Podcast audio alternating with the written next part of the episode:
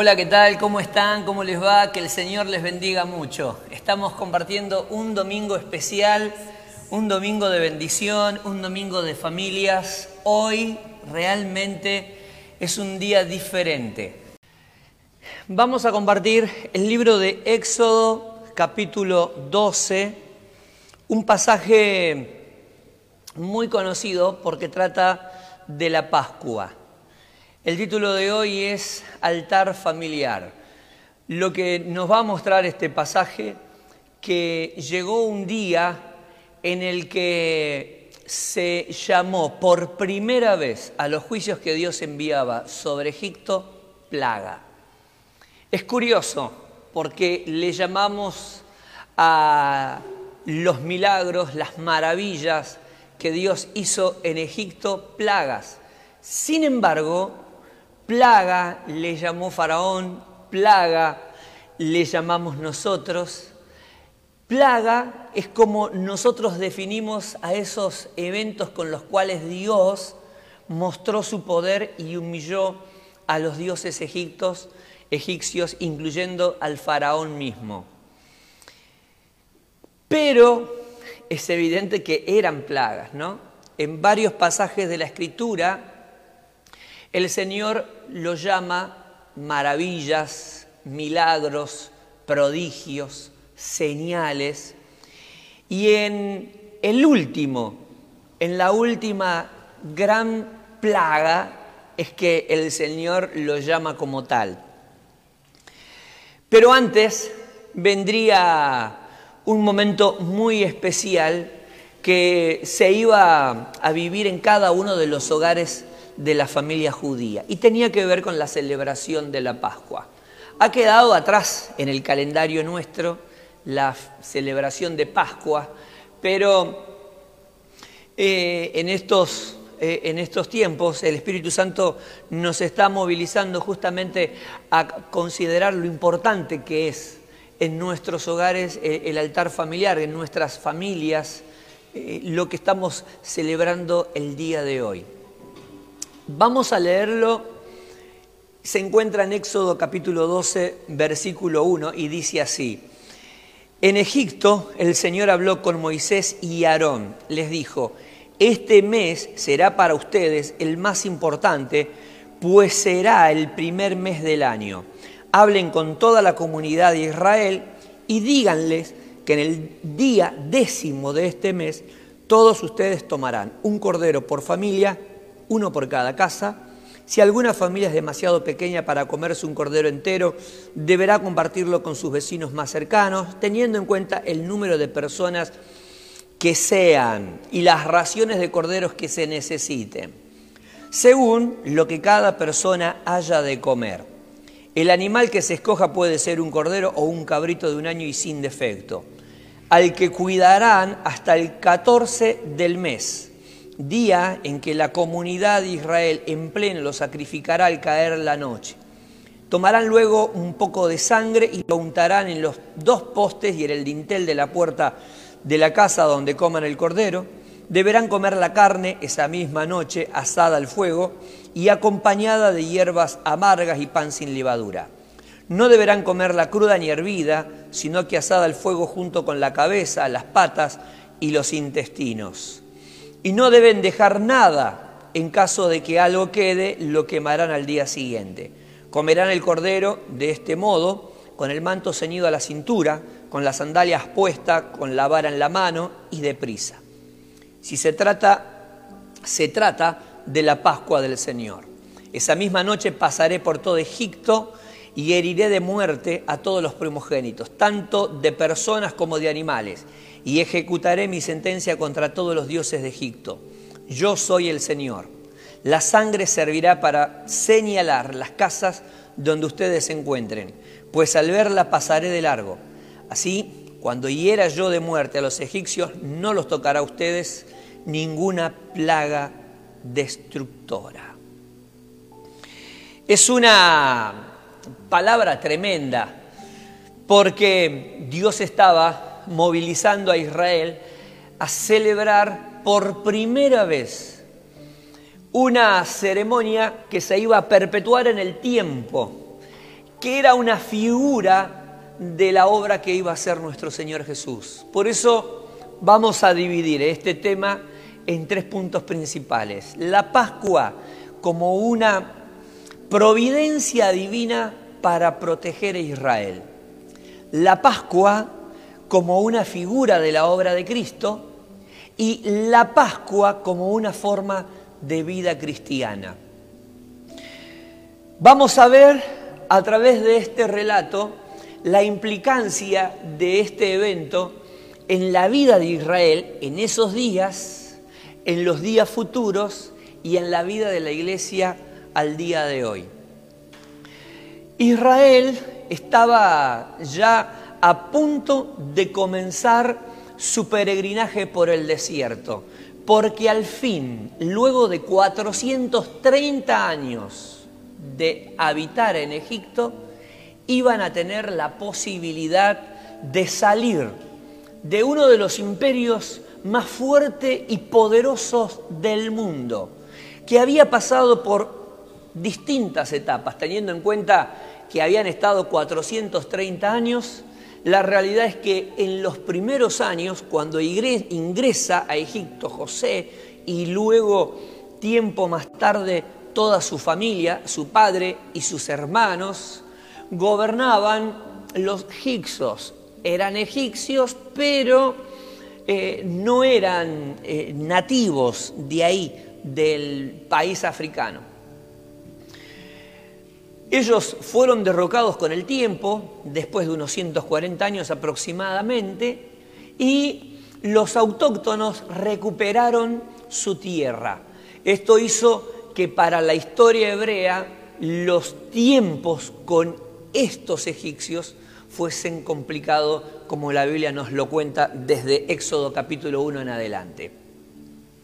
La Biblia nos muestra que las dificultades por las cuales atravesó el pueblo de Israel en los últimos años de su estadía en Egipto tuvo un propósito, preparar los corazones de su pueblo para que anhelara, deseara la tierra de las promesas.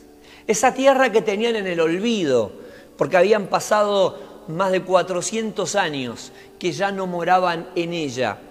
Su padre, Abraham, la había habitado alrededor de 600 años atrás, es decir, muchísimo tiempo. Esta generación, la generación contemporánea a Moisés, habían nacido en Egipto, se habían criado en este lugar, por lo tanto desconocían la tierra de sus antepasados y no tenían intenciones de ir detrás de aquello que Dios les había prometido. Estaban bien, en Egipto estaban cómodos, manejaban gran parte del mercado, se sentían en los mejores años de su estadía allí eh, muy cómodos, sin la necesidad de tener que ir a explorar terrenos desconocidos. Pero cuando comenzaron a venir las situaciones difíciles, cuando comenzaron a ser perseguidos, cuando los comenzaron a tratar con hostilidad, cuando esto se fue agravando con el paso del tiempo, dice la palabra de Dios, Israel clamó a Dios. Se acordó que había una promesa dada por Dios a sus antepasados, que había entre esas promesas una tierra mejor, que hasta el momento no era considerada y comenzaron a pedir a Dios por auxilio y liberación. Fíjense en cómo las situaciones difíciles que están viviendo en el terreno egipcio comienza a preparar el corazón del pueblo hebreo para que anhelase salir de esa situación hostil y para que buscasen una mejor vida en otro lugar. Eso hizo que Dios pase a ser el primer destinatario de sus quejas, de sus lágrimas, lamentos y clamores. Un paralelismo con la realidad que nos toca vivir en estos días. Todos queremos ir al cielo, pero nadie está apurado, dice un humorista muy antiguo de, aquí, de nuestro país. Y esa es la realidad Todos queremos ir al cielo, pero nadie tiene prisa. Quisiéramos dejar eso para mucho más adelante. Tristemente, esa es la realidad. Estamos tan arraigados a nuestra vida aquí en la tierra, muchas veces nos sentimos tan cómodos que pensamos que no podemos dejar a las personas que amamos sin nuestra presencia. Quisiéramos disfrutarlos, quisiéramos cumplir algunas metas que todavía no hemos alcanzado. Creemos que hay algunos sueños que están postergados y pedimos tiempo para poder lograrlo. Creemos que nos merecemos ver crecer a nuestros hijos, lograr sus metas personales, disfrutarlos, ver a nuestros nietos en el futuro. ¿Cuántas cosas consideramos que ameritan que nos quedemos aquí en la tierra? El juicio que estoy por cobrar, mi boda, eh, la casa que estoy por terminar y de repente tenemos tantas tantas ideas, tenemos tantos proyectos, tantos sueños, que pensamos que todo eso es suficiente razón para que Dios no se atreva a querer venir antes de tiempo y llevarnos a su morada celestial. Todo hasta que comienzan a venir las crisis, hasta que comienzan a suceder las situaciones que de repente irrumpen abruptamente en la tierra, en nuestro país o ciudad, en el mundo, como esta pandemia, y comienza a cambiar nuestra mirada de las cosas. Tristemente, aquellos sueños que teníamos ya comienzan a, a bajar, ¿no? de su lugar de prioridades. Y comenzamos a entender lo que la palabra del Señor dice. Si alguno quiere ser mi discípulo, tome su cruz cada día, niéguese y venga en pos de mí. Un texto que la gran mayoría de nosotros lo malinterpretamos. Nosotros pensamos que el Señor dice, toma tus sueños y sígueme y la realidad es completamente diferente. Toma tu cruz y ven en pos de mí. Entonces, es ahí donde nos encontramos que el Evangelio muchas veces está diluido, porque apunta en muchos casos a estimular nuestros sueños, a estimular nuestro ego, a complacer nuestros sentimientos cuando en realidad la palabra del Señor nos enseña que hemos sido escogidos para alegrar el corazón de Dios. Cuando la palabra del Señor nos muestra que el fin del Evangelio es tomar nuestra cruz y seguirle a Él. Entonces, esa realidad bíblica se aplica más al contexto, a lo que nosotros estamos viviendo.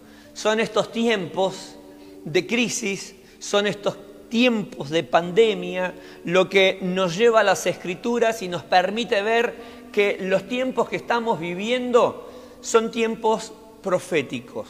Jesús lo anunció. Jesús, cuando estuvo con sus discípulos, nos habló de que lo que estamos viviendo habría de suceder y que todo sería principio de dolores, las guerras y rumores de guerra, las catástrofes naturales, las epidemias, serían un preámbulo en la tierra de lo que habría de ser el tiempo final. Es decir, si lo que nosotros estamos viviendo hoy es bastante difícil y complejo cuando lo analizamos, cuando lo vemos en detalle, entonces ¿Cómo serán aquellos días que todavía no han llegado, pero que están ahí, a la vuelta de la esquina, a punto de comenzar a, eh, a manifestarse, a desatarse como parte de los eventos finales? Gracias a Dios que nos permite vivir esta circunstancia que estamos viviendo en Argentina y en el mundo. Rogamos desde nuestra humanidad y debilidad Señor, que las vacunas hagan efecto y que nos ayuden a vivir un poquito más tranquilo los años que tenemos por delante, hasta que vengas. Pero de repente vamos viendo que ni siquiera las vacunas nos permiten estar tranquilos. Vamos mirando la realidad que nos pega tan de cerca, que nos saca a las personas que más amamos, que deja en un estado de fragilidad tal a los que quedan después de pasar por la pandemia, cuando vemos otras situaciones que se van dando paralelamente en el mundo, en otros países, comenzamos a ver situaciones más críticas. Y todo esto tiene que ver con el amor que Dios tiene para con cada uno de nosotros y de los que todavía no le conocen. Porque Dios nos ama y porque Dios ama también a aquellos que todavía no le han conocido y quiere salvarlos. Esta es la realidad del Evangelio, que vivimos para el Señor. Y sea que vivamos o muramos, de Él somos, a Él le pertenecemos. ¿Qué tiene que ver la Pascua con todo este preámbulo que acabo de compartir? Muchísimo, porque éxodo significa salida. Y había llegado para el pueblo de Israel su tiempo, el tiempo de partir, el tiempo de romper con el yugo de la esclavitud y comenzar su peregrinaje a la tierra que Dios había prometido para ellos. ¿Qué tiempo estamos viviendo? El tiempo de nuestra partida, el tiempo de nuestra salida, el tiempo que nos permite a nosotros entender que estamos más cerca de nuestro Dios de lo que pensamos. Yo no puedo pedir disculpas por este mensaje, porque yo sé que un gran porcentaje de la sociedad cristiana tal vez espera un mensaje estimulante, que acaricie el alma, pero la realidad es que somos atalayas. Estamos en la torre visualizando lo que hay detrás de las murallas de la ciudad y estamos visibilizando lo que viene. Y lo que viene es un tiempo más difícil desde lo social, desde lo político, desde lo sanitario, desde lo económico y lo positivo, paralelamente, es nuestro encuentro con nuestro Señor. Es ese evento que la palabra del Señor en tinta del apóstol Pablo llama el arrebatamiento, ¿no? Cuando seremos arrebatados para recibir al Señor en las nubes. Entonces, viendo esta realidad, estamos en tiempos de salida. El éxodo se hace carne en la sociedad del siglo XXI, el tiempo de nuestra salida, el tiempo donde ya muchos han salido del cuerpo para encontrarse con el Señor, pero llega el tiempo donde toda la iglesia en el mundo se va a encontrar con su Señor en los aires para ir a su morada celestial, su destino final. Ese tiempo que no todos quieren que llegue. Es porque no están preparados, otros porque no lo entienden en detalle y todo esto les genera miedo.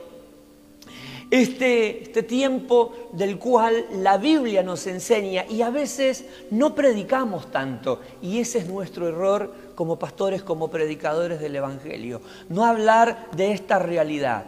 Tal vez porque en el pasado se habló y mucho y la sociedad cristiana se despreocupó de un montón de cosas y dejó de hacer mucho de aquello que era su responsabilidad.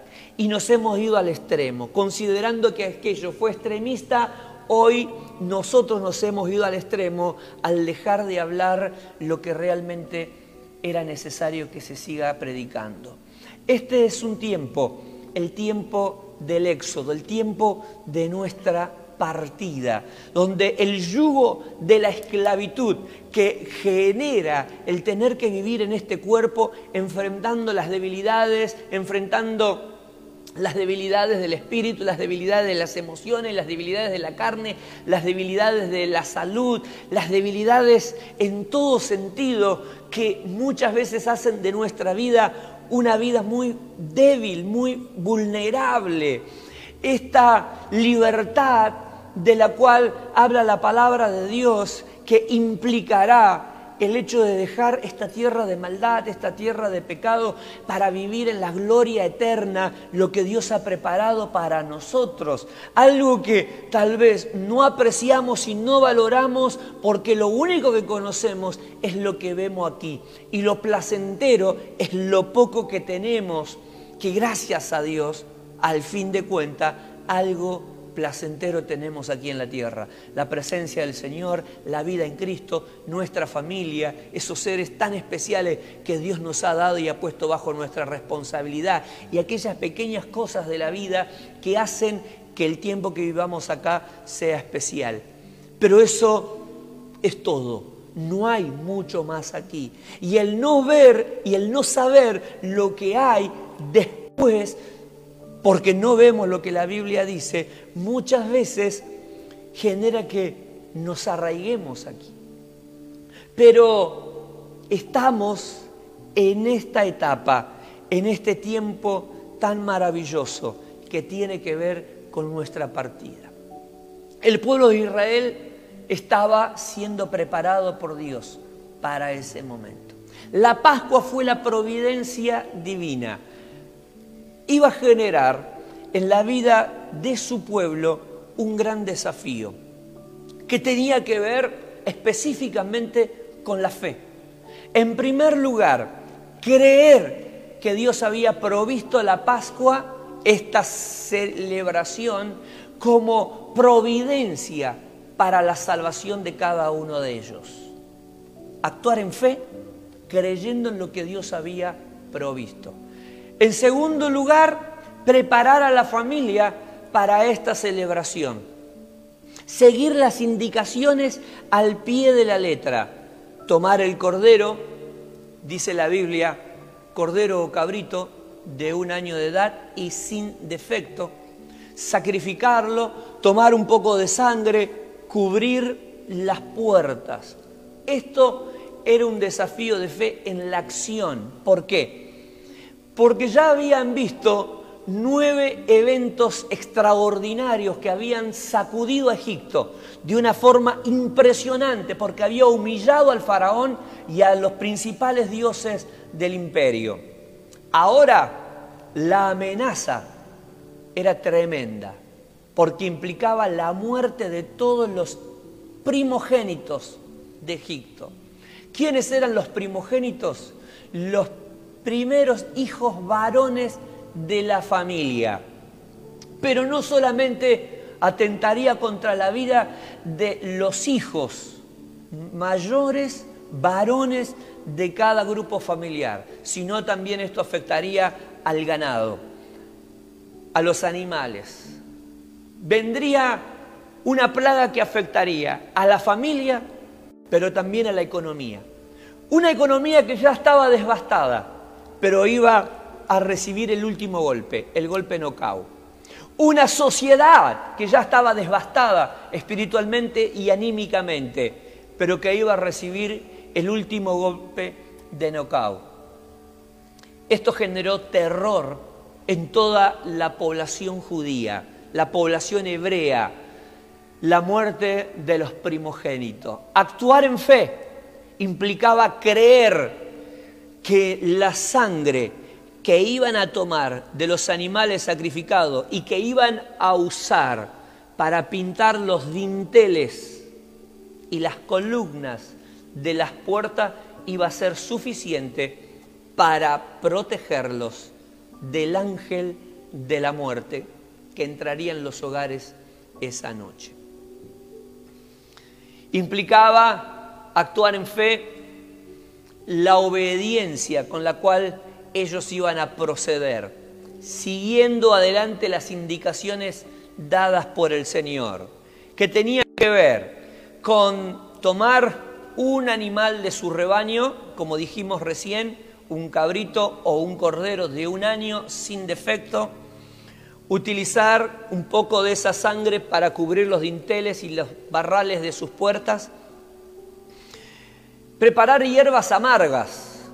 ¿Por qué las hierbas amargas? Porque utilizar las hierbas amargas como parte de las ensaladas que iban a comer acompañando al cordero les recordaría a ellos lo amarga que fue la vida los últimos años cuando vivieron en esclavitud. El pan sin levadura, porque en principio la levadura está relacionada con el pecado, el pecado que lo contamina todo, pero fundamentalmente tenía que ver con la prontitud con la cual tenían que celebrar esa comida, esa fiesta llamada la de la Pascua. No había tiempo para preparar la masa y esperar que la masa leude. Había que prepararlo sin levadura, grasa, harina, agua y a la, a la parrilla. Tenía que salir lo más rápido posible. ¿Por qué? Porque no había tiempo que perder. Esto es un mensaje. Y luego tenían que preparar las carnes. Iba todo a la parrilla, incluyendo la cabeza, las patas del animal y los intestinos. Todo debía asarse. Entonces, en un lugar se asaba todo el cuerpo y se ponía paralelamente las hierbas, porque las hierbas no se iban a comer crudas ni tampoco se iban a hervir se iban a asar ahí en la parrilla. Las hierbas amargas, el pan, la cabeza del animal, sea cabrito, sea cordero, los intestinos, todos juntos en la parrilla y las patas. No se debía dejar nada y si algo sobraba, compartirían con los vecinos. Y lo quinto y lo último era la actitud con la cual lo tenían que hacer. ¿Por qué es importante esto? Porque el Señor les dijo, celebrarán toda la noche, porque Jehová trabajará toda la noche. Y ustedes saldrán de Egipto esta noche. Por lo tanto, tienen que estar viviendo este tiempo como quien sabe que no hay tiempo que perder, con el manto en la cintura no se tapan, pero se lo ponen acá. Es decir, con la campera en la mano, con las sandalias puestas, nada de las pantuflas, las ojotas, la alpargata, las sandalias listas, puestas, y la vara en la mano. No estén después, vieron como a veces nos pasa en la casa que, ¿dónde están mis anteojos? ¿Dónde están mis anteojos? Y los, chicos le dicen, ahí lo tenés, papá, en, la cabeza o en, el saco, ¿no? ¿Dónde está la llave? ¿Dónde está la llave? ¿No? Están siempre los desmemoriados que no saben dónde dejan la llave del auto. ¿Dónde está la llave? ¿Dónde está la llave? Este, mi gorra, mi, mi, mi campera y mi celular. El Señor les dice, la vara en la mano. Como quien sabe que comemos y nos vamos. Esa debe ser la actitud. ¿Por qué? Porque esa noche era la noche donde Dios iba a pasar por alto la casa de aquellos que tuviesen marcadas sus casas con la sangre de los animales que habrían sacrificado para comer. ¿Por qué Dios pasaría por alto? Porque no necesariamente tenía que ver con la bendición de Dios, sino con la ira de Dios manifestada en contra de aquel pueblo egipcio que durante muchos años había tratado con hostilidad a su pueblo y no lo dejaba regresar a su tierra.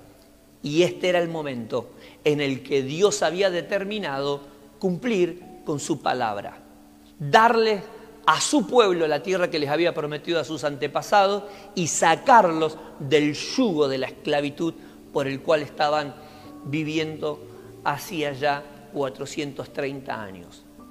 Había llegado el tiempo de su libertad, había llegado el tiempo de su bendición. Y antes de que esto suceda, la muerte entraría en los hogares.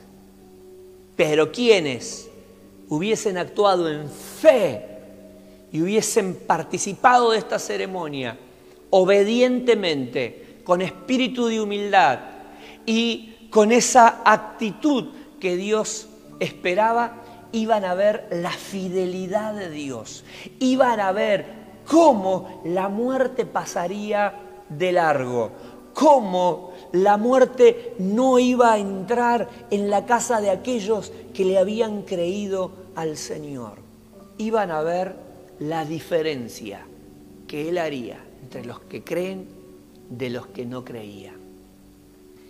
Fue un momento glorioso. La celebración de la Pascua fue la providencia divina para preservar a su pueblo, para que su pueblo se goce en la fidelidad de Dios, viendo cómo Él sabe cuidar a los suyos, cómo Él sabe proteger a los que ama y cumplir así todas sus promesas. La Pascua como una figura de la obra de Cristo. Todo lo que nosotros vemos en la historia hebrea, todo lo que nosotros compartimos de lo que fue ese momento extraordinario, se refleja en la obra que Jesús hizo por nosotros aquí en la tierra. Es increíble y maravilloso a la vez el paralelismo que hay entre la Pascua judía y la obra del Señor Jesús. Al punto que se da prácticamente la muerte de nuestro Señor Jesús en semana de Pascua, porque no podía ser de otra manera.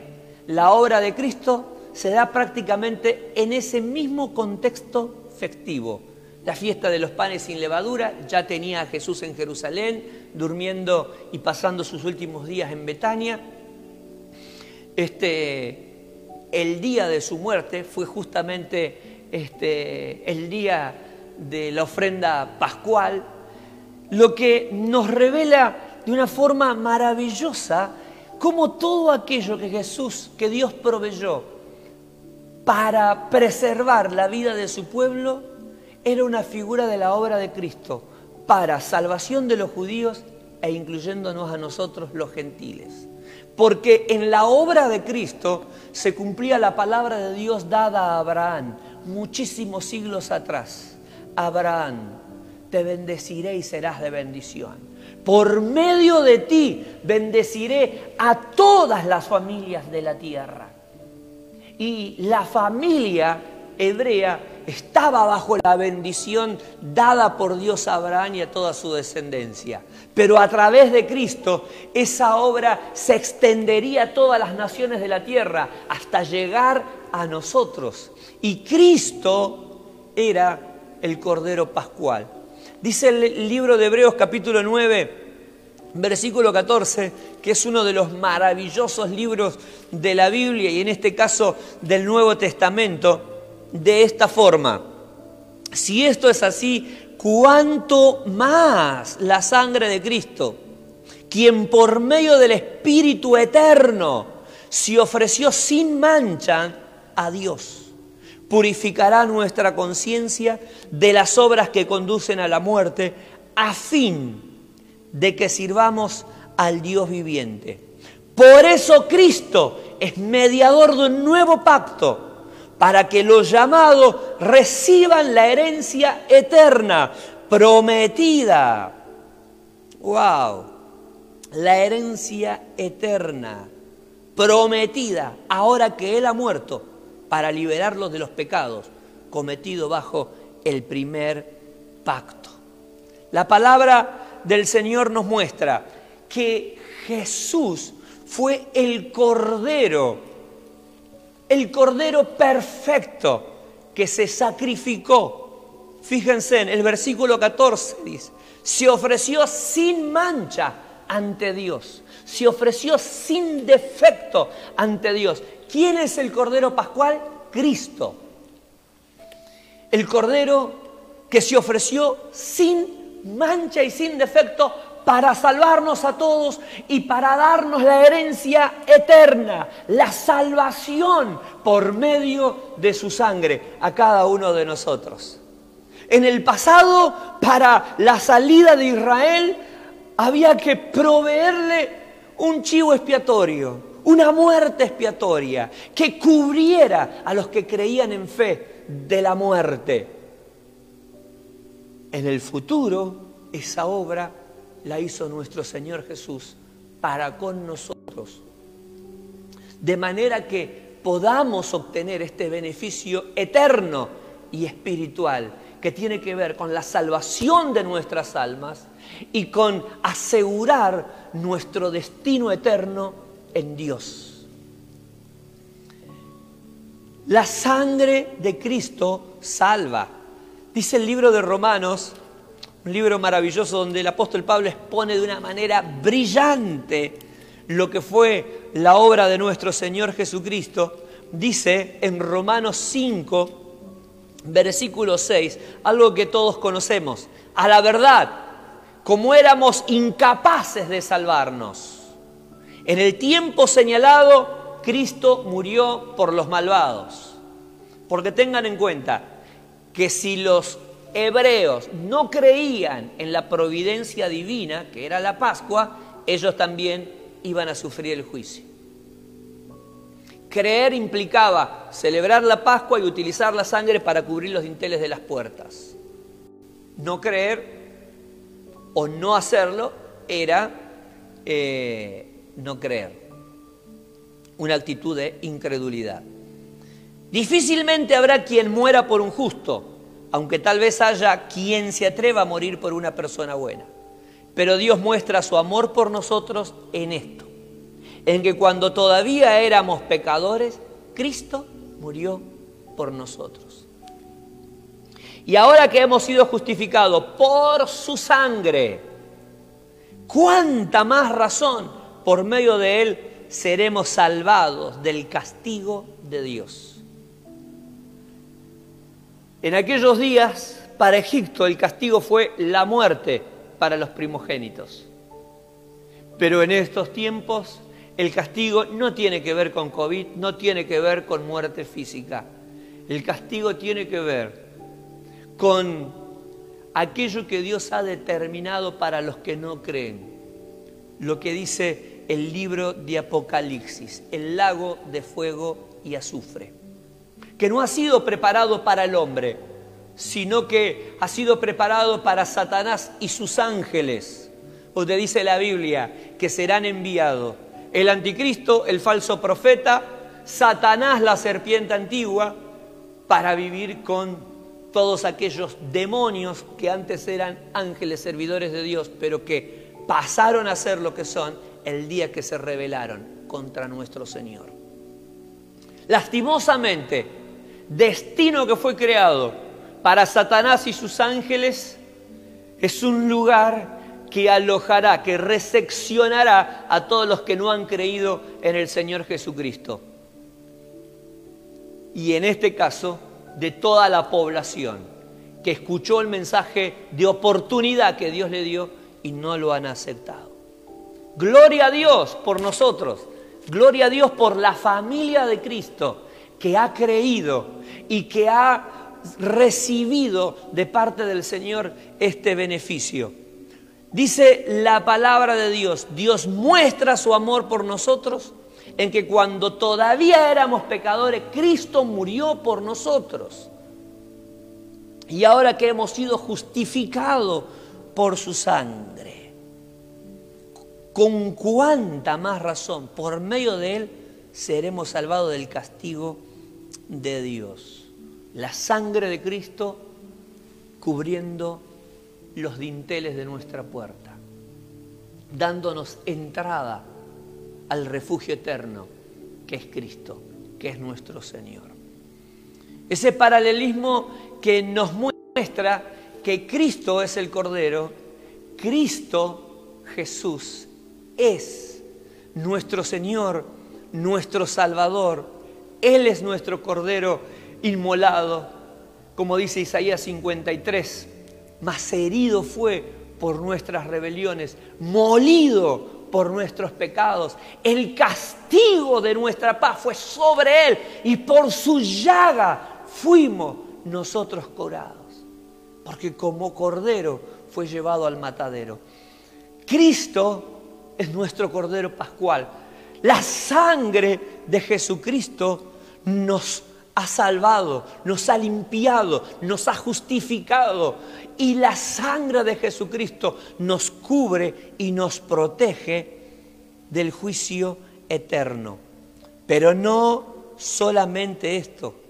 Dice la palabra de Dios que la obra extraordinaria de nuestro Señor Jesús ha sido tan maravillosa que Cristo no solamente murió por nosotros y derramó su sangre, sino que llevó su sangre derramada al trono del Padre para presentarlo allí, delante del Padre Celestial.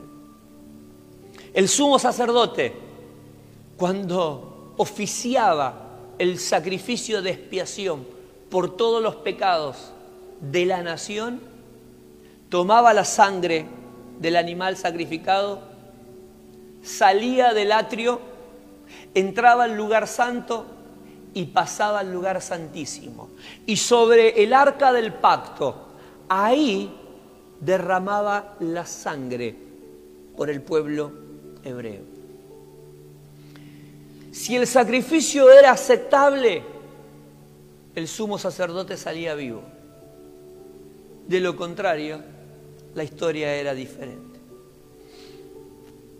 En este caso, el gran sumo sacerdote, el sacerdote de un nuevo pacto, dice la palabra de Dios, que no entró a un templo hecho de manos de hombre, sino que fue directamente al cielo, al trono del Padre, y se lo presentó. Su propia sangre derramada en la cruz del Calvario fue la que llevó y se la presentó al Padre. Esto es por los pecados del mundo. Mi vida puesta para salvar a la humanidad. Fíjense en qué gran amor de Dios.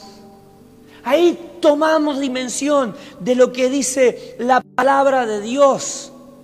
En Juan 3:16, porque de tal manera amó Dios al mundo que ha dado a su Hijo unigénito para que todo aquel que en Él crea no se pierda, sino que tenga vida eterna.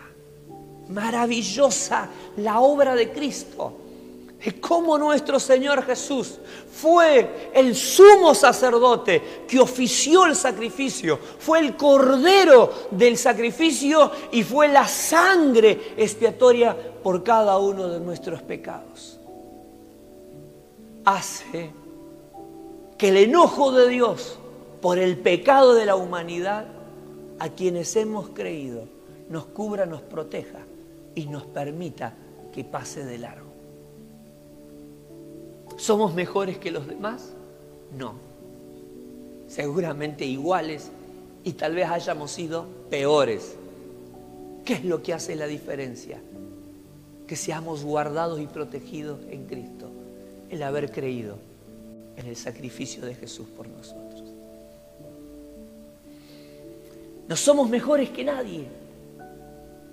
Es simplemente la gracia de Dios que nos ha permitido entender que éramos pecadores y necesitábamos su gracia y su perdón. Y haberlo reconocido y buscado cuando Él se nos presentó, nos ha permitido entrar dentro de ese pacto eterno, dentro de ese refugio seguro para vivir con Él hasta la eternidad.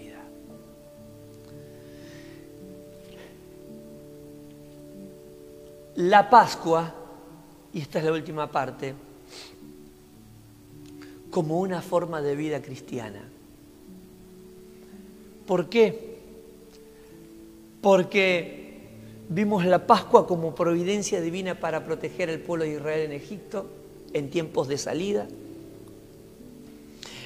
Porque vimos la Pascua como una figura de la obra de Cristo para salvar a judíos y a gentiles, entre los que estamos nosotros.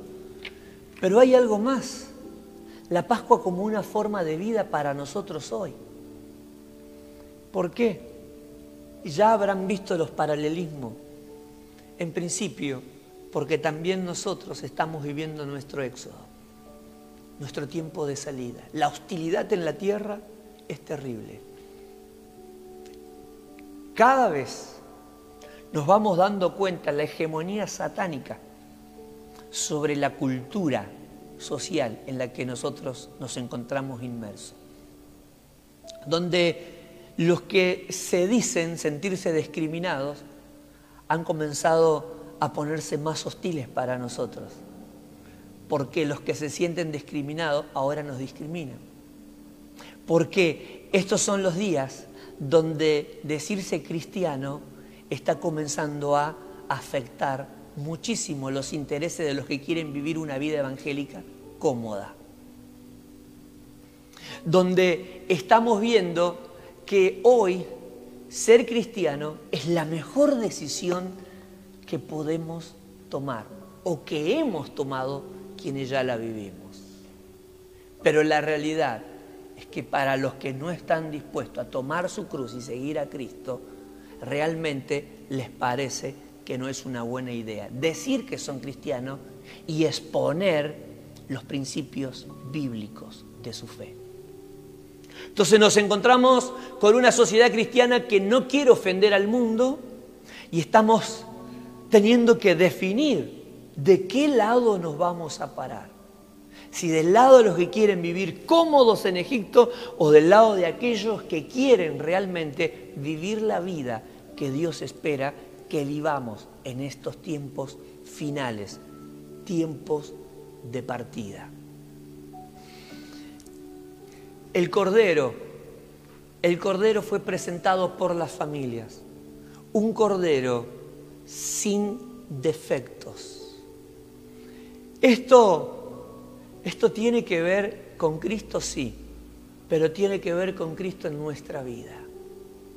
Es lo que hoy tenemos que ofrecer, la vida de Cristo, sin alteraciones, la vida de Cristo al mundo que todavía no le conoce. Porque nosotros ya estamos en Cristo, nosotros somos salvos, pero hay quienes todavía no le conocen. Por eso el legado es ir por todo el mundo y predicarte el Evangelio a toda criatura. Aquel que creyere y fuere bautizado será salvo y el que no cree será condenado. Es decir, no porque Dios lo condenará, sino porque el no decidir por Cristo será su condena. El refugio es Dios. Es como cuando de repente está lloviendo y te ofrezco un paraguas. No lo querés, lastimosamente te vas a mojar. Está por caer granizo, te ofrezco mi garage, mete tu coche, no lo metes, el problema es tuyo. En este caso, el que no cree será condenado. ¿Por qué? Porque ha tenido la opción de ser salvado y no la aprovechó. Entonces, estos son tiempos donde el Cordero Pascual era para compartirlo en familia y era para compartirlo con otros si lo necesitaban. ¿Cómo estamos ofreciendo a Cristo? ¿Como un cordero con defectos o como un cordero sin mancha? ¿Cómo ve a Cristo la gente como nos ve a nosotros? ¿Por qué mucha gente no quiere a la iglesia? Porque ve a la iglesia defectuosa. No necesariamente porque en realidad muchas veces tenemos defectos. Porque está la realidad de que no hay iglesia perfecta. Es como dice la palabra del Señor. que debiéramos alegrarnos cuando nos persiguen, nos critican y nos vituperan, si es por causa de Cristo. El problema es, dice el apóstol Pedro, cuando la gente nos critica por robar, por mentir, por ser igual que los demás. Entonces la pregunta es, ¿qué cordero estamos ofreciendo? ¿Qué Cristo estamos presentando? Y no se trata del chivito que presentamos a la parrilla, sino del Cristo que presentamos con nuestra vida. ¿Cuál es el Cristo que ofrecemos? Porque la gente ve a Cristo cuando te ve en el trabajo, cuando te escucha hablar en el trabajo, cuando te escucha hablar en la calle, cuando te ve en el barrio, cuando te ve en la familia, allá cuando están todos distendidos. El Cristo que la gente ve es el que nosotros ofrecemos. El, que, el Cristo que puede salvarlo es el mismo, pero el que lo presenta es la iglesia. ¿Qué Cristo estamos presentando? Porque acá en la iglesia todos presentamos un Cristo estupendo. El tema es donde la gente tiene que comerlo. El Cordero Pascual, la providencia para la salvación de los que nos rodean, lo ofrecemos nosotros. La sangre de Cristo, la sangre cubriendo las puertas. El Cordero o la Pascua como una forma de vida cristiana. Tiene que ver con el acto de fe, la fe. Porque tomar la sangre y usarla para cubrir la puerta de las casas implicaba un acto de fe, de confianza. Esto es lo que Dios ha provisto para nuestra protección, para nuestra salvación. La confianza. Dice la palabra de Dios, no pierdan su confianza porque tiene gran galardón.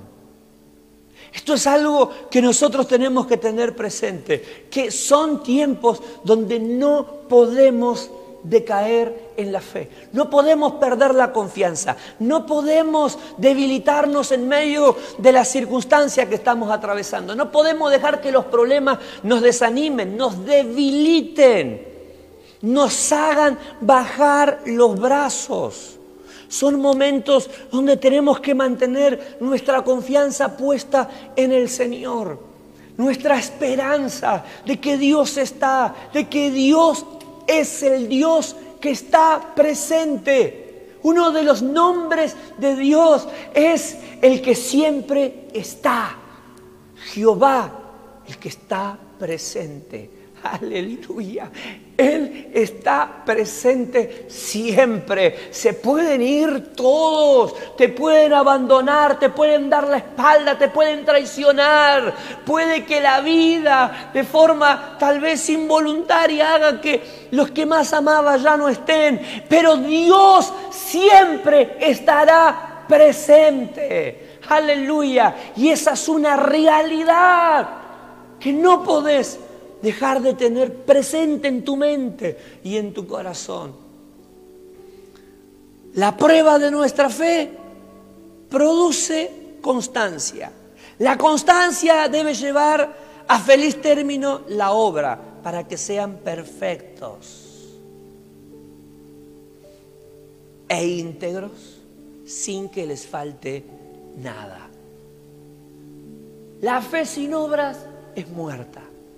Dice Santiago, acabo de leer Santiago capítulo 1, versículo 2, 3 y 4. Pero luego sigue hablando acerca de la fe. Y comienza el apóstol Santiago a hablarnos acerca de tener en cuenta que la confianza que tenemos en el Señor debe producir obra. Eso que tuvo el pueblo de Israel en Egipto. Dios le habló a Moisés, Moisés se lo transfirió al pueblo y el pueblo lo tomó y creyó. Y actuó, tomó la sangre del cordero y cubrió las puertas de su casa.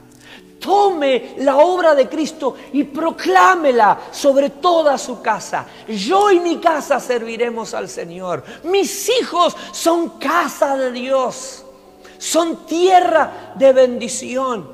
Comience a tomar la palabra de Dios, a proclamarla, a creerla y a comenzar a vivirla. Y todo lo que demande una acción de tu vida, hacelo, movilicémoslo, movilicémonos, movilicémonos en esa fe y en esa confianza. No bajemos los brazos, no nos rindamos. Todo lo que la Biblia dice que la iglesia debiera hacer es lo que cada familia debería preocuparse por poner por obra, por comenzar a hacerlo, por no descuidar lo que la Biblia dice que es lo que nosotros debiéramos comenzar a practicar. El accionar, tomar la sangre y cubrir los linteles y las columnas de la puerta significaba actuar, actuar en fe, poner la fe en práctica, que se visualice a través de las obras la fe que había en los corazones. Y mucha gente que dice, yo creo, yo creo, yo creo, pero no actúa en montón de cosas. Recitan los textos bíblicos, pero no se ve una fe que produzca obras, que produzca acciones. Yo amo al Señor, yo amo al Señor, pero en lo práctico no se ve que amen al Señor. No aman al Señor, no aman la casa de Dios, no aman a sus hermanos, no le habla Cristo de Cristo a nadie. No le habla de Cristo a nadie. Hay gente que jamás en su vida le habló a otro de Cristo. Y Dios les pone todas las posibilidades para que hablen del Señor. Nunca hablan de Cristo. No ama a Dios. Si Dios le avergüenza, no lo ama. Si Dios te da vergüenza, no lo amas. Si Dios te da vergüenza, no lo amas. Si no hablas de Cristo a otro, ¿a dónde está esa fe de que realmente Dios transforma vida? De que Dios ha preparado un refugio eterno para nosotros en la eternidad. Si hoy tu familia está en peligro y nunca le hablas del Señor, no hay fe. Porque si sabes que te morís y te vas con Cristo y tu familia se muere y se va al infierno, entonces no crees. El que cree lo que la Biblia dice y que Cristo viene pronto, no se duerme, no se queda de brazos cruzados, no se sigue sumergiendo en el mundo de pecado todos los días como lo viene haciendo. Se lava, se limpia y se purifica a sí mismo, dice la palabra de Dios. El que sabe, el que conoce los tiempos que estamos viviendo, se purifica a sí mismo, se limpia a sí mismo, comienza a vivir la vida como realmente Dios espera que la vivamos. El que tiene fe actúa, el que tiene fe da pasos de fe. El que ama al Señor pone a Dios en el primer lugar. No le mezquina su vida, su tiempo, su economía a Dios. Habla de Cristo, predica, testifica. Proclama la verdad de la palabra de Dios. No entra en pleitos, sino trata de buscar la paz. Edifica, no destruye. Son tiempos donde la fe tiene que exponer su calidad de confianza a través de las obras. Dime que tienes fe y yo te mostraré mis obras. Y te mostraré mi fe a través de las obras. Porque si me dices que tienes fe, pero no tienes obras, entonces no es fe. Y yo creo que Dios nos puede guardar. Tome la sangre y moje sus puertas. ¿Pero por qué? Que me cuide. Si me ama, que me cuide. Es fe. Es actuar. No es a mi forma, es a la suya. No es a mi manera, es a la de Él. No es a nuestra manera. La Biblia no se debe adaptar a mis ideas, sino que mis ideas se deben adaptar a la palabra de Dios. Y si mi idea no se adapta a la palabra de Dios, no es fructífera, no bendice. Las hierbas amargas, comer las hierbas amargas ¿qué significa para nosotros en nuestra forma de vida cristiana? Recordar permanentemente lo que el diablo quiere que olvides. ¿Qué quiere que olvides el diablo? Lo que provoca el pecado. Destrucción, amargura. Siempre Satanás quiere hacernos ver que el pecado que hemos abandonado era placentero y deleitoso y generaba sensaciones hermosas, cuando en realidad era todo lo contrario. Cuando en realidad, lejos del Señor, realmente estábamos mal. Porque hacíamos lo que queríamos, teníamos lo que queríamos, pero estábamos vacíos. Estábamos destruidos por dentro. Porque esa aparente libertad para hacer lo que queríamos cuando estábamos lejos del Señor, en realidad nos tenía esclavos. Entonces, las hierbas amargas es recordar que lejos de Cristo solo hay amargura. La felicidad está en Cristo. El Señor les dijo, perpetuamente celebrarán esta Pascua todos los años. Y cuando sus hijos le pregunten, ¿por qué hacemos esto, papá? Ustedes les dirán, porque vivimos 430 años en Egipto y la mayor parte de ese tiempo fue en esclavitud. Nuestros padres lloraron, sufrieron gotas de sangre. Fueron las que derramaron permanentemente. Y de allí nos sacó Dios con mano poderosa.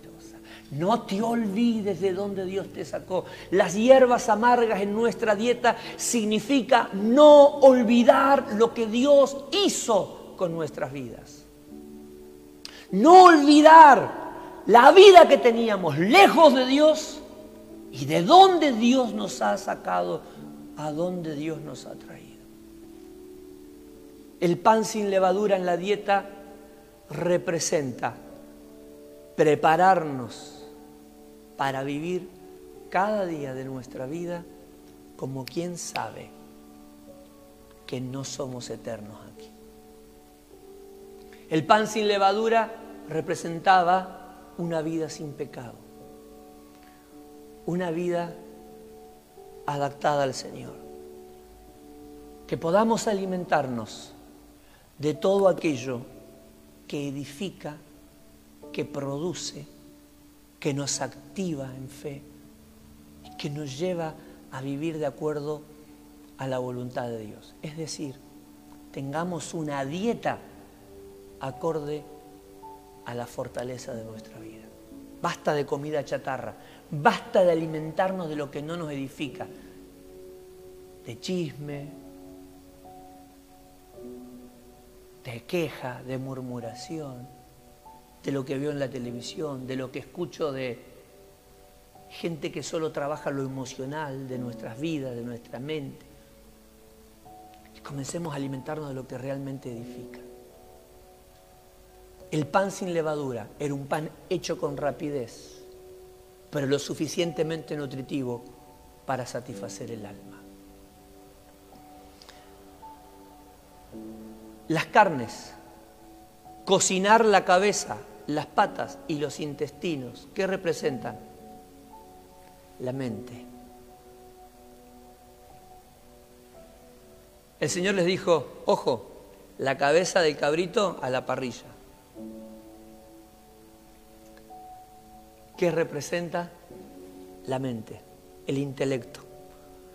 Que nuestro intelecto no se deje influenciar por las ideas culturales, por las ideas, por los pensamientos de quienes no profesan el Evangelio de Cristo como la Biblia dice, de las ideas contemporáneas que atentan contra la palabra de Dios. No se trata de lo que yo pienso, se trata de lo que la Biblia dice. Sí, la Biblia dice, pero yo pienso, todo lo que pienses está bien si crees que es así. Eso no significa que esté bien delante de Dios. No se debe adaptar la Biblia a nuestra cultura de vida, sino nuestra cultura se debe inspirar en la palabra de Dios. cocina la mente. Al fuego nuestra cabeza, nuestra mente, nuestro intelecto. ¿Qué pensamos? ¿Qué leemos? ¿Qué escuchamos? ¿Qué miramos? ¿De qué se llena nuestra cabeza? ¿De qué se llena nuestra mente? Ahí a los que están en tu casa decirle, querido, la cabeza al fuego. No hay nada más que hacer. La cabeza a la brasa. Que el fuego del Espíritu Santo de Dios cautive tu mente y la cocine de acuerdo a la voluntad del Señor. Las patas, el andar. Las patas del animal al fuego, que representaba el andar, que representa nuestro andar hoy. Lo que hacemos, donde andamos. El Señor les dijo, ¿qué hacemos con las patas? Al fuego. ¿Por qué? Porque nuestro andar, nuestro accionar, tiene que ser llevado al sacrificio, cocinado en el fuego, el fuego del Espíritu Santo, purificado, procesado. Porque Dios, dice la palabra de Dios, llevará toda obra a juicio, juntamente. Y eso es algo que nosotros no podemos dejar de lado. Si alguno de ustedes se cree sabio según las normas de esta época, hágase ignorante para así llegar a ser sabio. Porque a los ojos de Dios la sabiduría de este mundo es locura. Como está escrito, Él atrapa a los sabios en su propia astucia y también dice el Señor, conoce los pensamientos de los sabios y sabe que son absurdos. Por lo tanto, que nadie base su orgullo en el hombre. A fin y al cabo, todo es de usted. Y el capítulo 4 de Primera de Corintios, verso 5 dice, por lo tanto, no juzguen nada antes de tiempo, esperen hasta que venga el Señor él sacará a la luz todo lo que está oculto en la oscuridad y pondrá al descubierto las intenciones de cada corazón. Entonces cada uno recibirá de Dios la alabanza que le corresponda. Nuestra mente al fuego, nuestras acciones al fuego, nuestro caminar, llevémoslos al fuego. Eso es la Pascua, llevar nuestras acciones a la voluntad de Dios. Que lo que hagamos, que donde andemos, sea para glorificar a Dios. Los intestinos,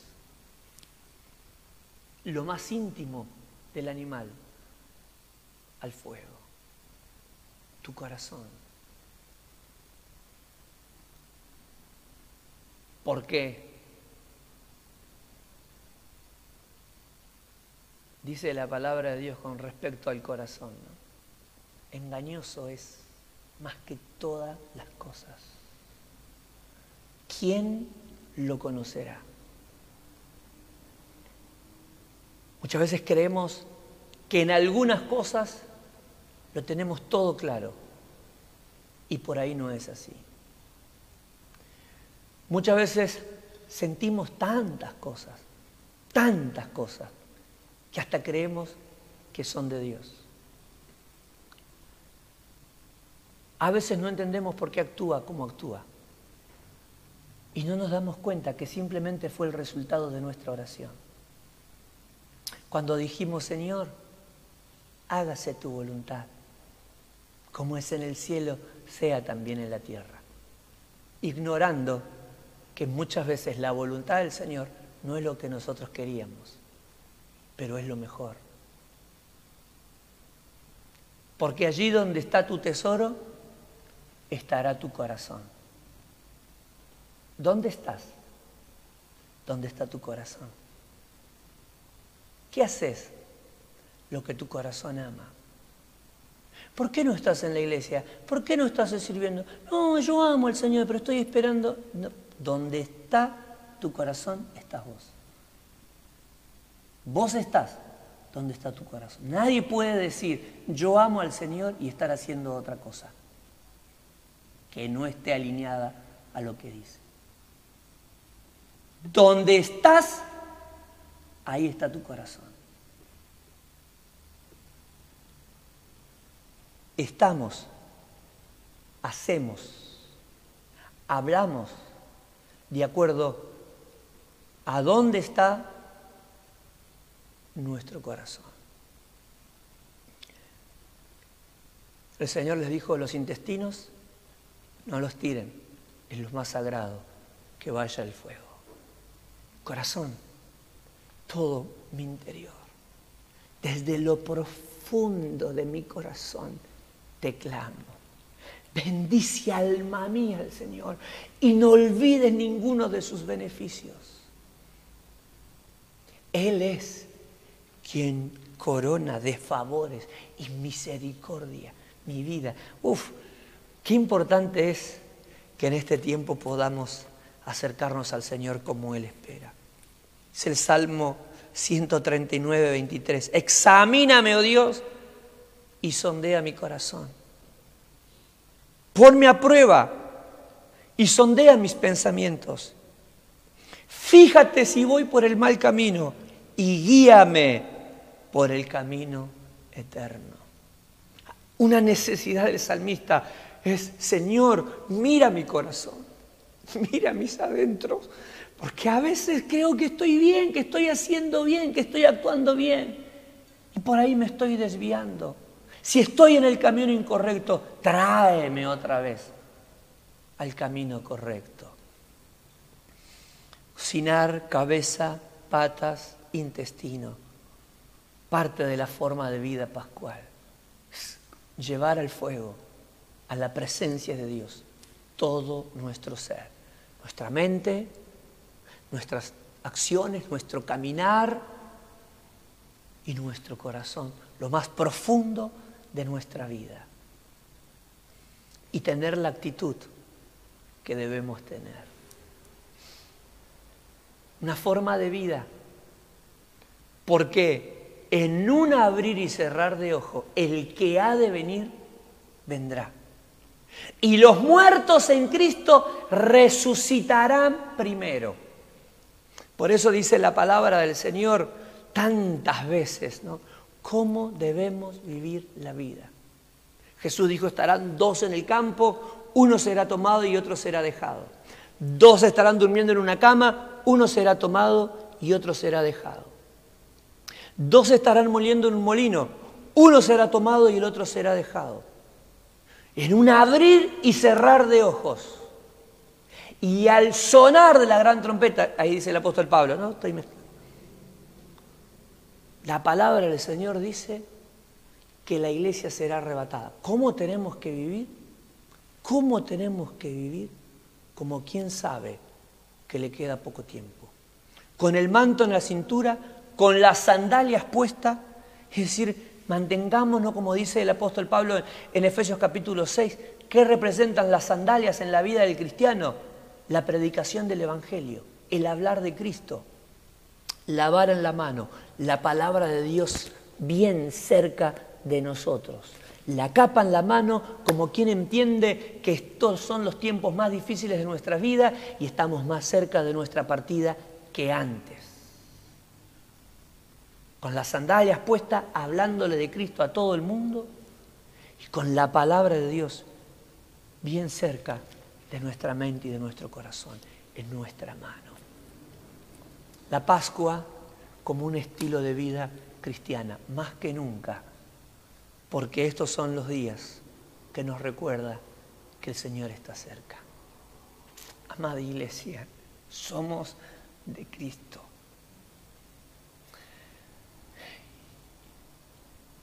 Y Dios quiera que nuestra pasión en este tiempo crezca aún mucho más de lo que fue.